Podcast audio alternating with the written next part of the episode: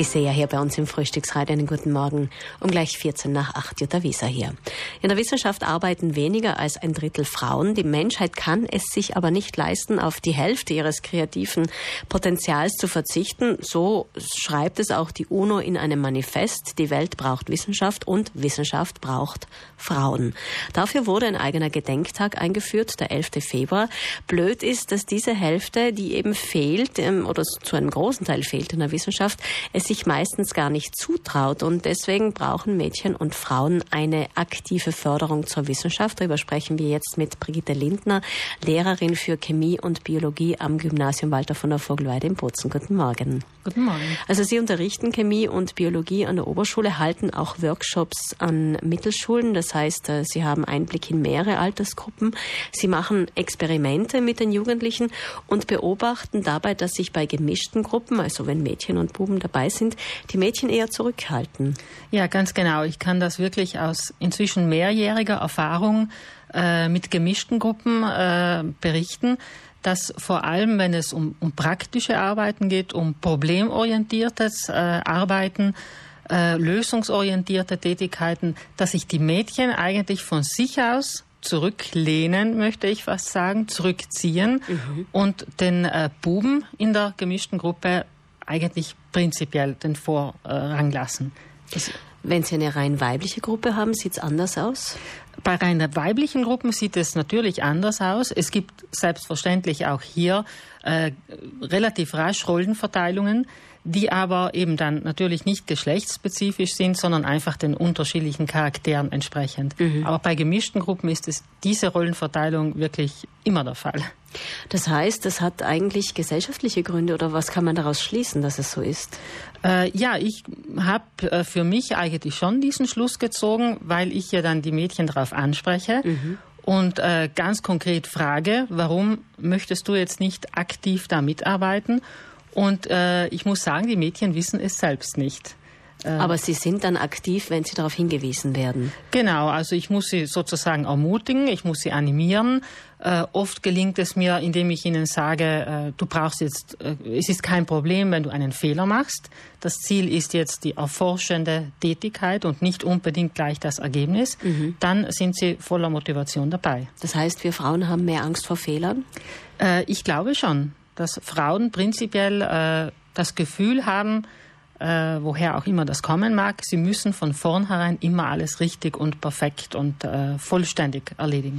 Wobei Sie beobachten ja auch, dass es in der Theorie, also wir haben jetzt gerade von der Praxis gesprochen, wenn es darum geht, Experimente zu machen, aber in der Theorie ist es eigentlich umgekehrt. Das sind dann die Mädchen diejenigen, die aktiver dabei sind und die Buben halten sie hier zurück. Äh, ja, auch da habe ich für mich eine auf meine Beobachtungen basierende Erklärung gefunden. Im Theorieunterricht ist es ja häufig so, dass die Schülerinnen und auch Schüler äh, auf das zurückgreifen können, was sie zu Hause vorbereitet und gelernt haben. Mhm. Diese Sicherheit haben sie mhm. Sie melden sich, weil sie wissen, auf diese Frage habe ich eine Antwort, die ich mir zu Hause äh, zurechtgelegt habe. Gut, also man kann davon ausgehen, ähm, es liegt nicht am Talent, es liegt auch nicht am Interesse. Das können Sie bestätigen aus Ihrem Unterricht und aus den Workshops, die Sie leiten. Es scheint am Mut zu liegen, Fehler zu machen. Ich habe wirklich manchmal den Eindruck, äh, dass es daran liegt, ob das an der Gesellschaft oder an den Erfahrungen, die vielleicht Mädchen von klein auf machen, äh, liegt, äh, ist natürlich ganz schwer zu beurteilen. Ja, aber generell bereiten wir Frauen uns ja uns auch gerne vor und ähm, machen das auch meistens akribisch. Vor allem auch, denke ich, in Wirtschaft und Wissenschaft sieht man ja schon, die Frauen, die sehr gut unterwegs sind, die sind auch sehr fleißig meistens.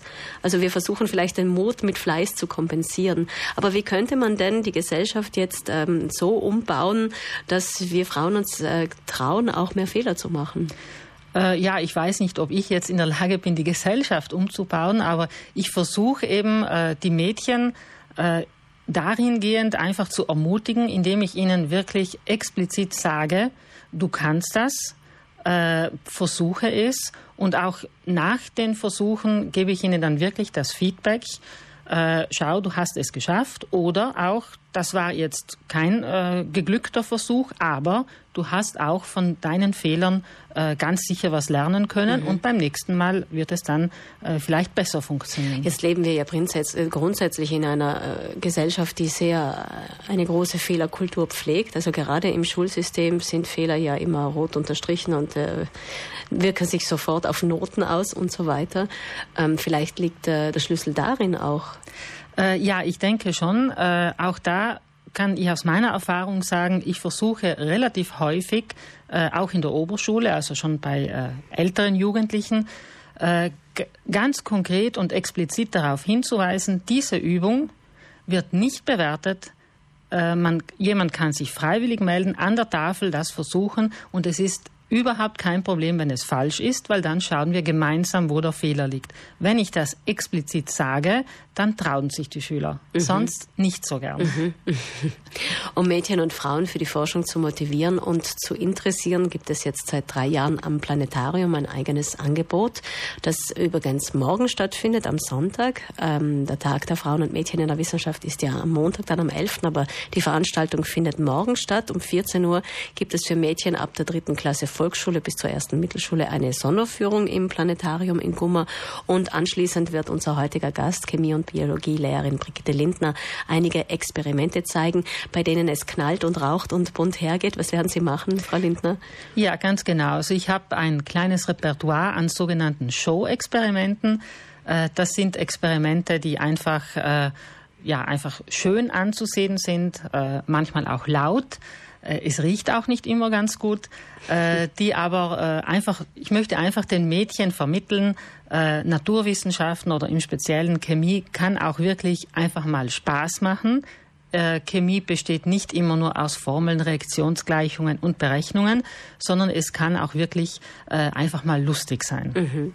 Also wenn Sie Interesse haben, Ihr kleines Mädchen für die Wissenschaft zu interessieren, dann können Sie sich beim Planetarium in Gumma anmelden. Bitte anmelden, denn die Plätze sind begrenzt. Herzlichen Dank, Brigitte Lindner, dass Sie heute bei uns waren. Alles Gute. Danke für die Einladung.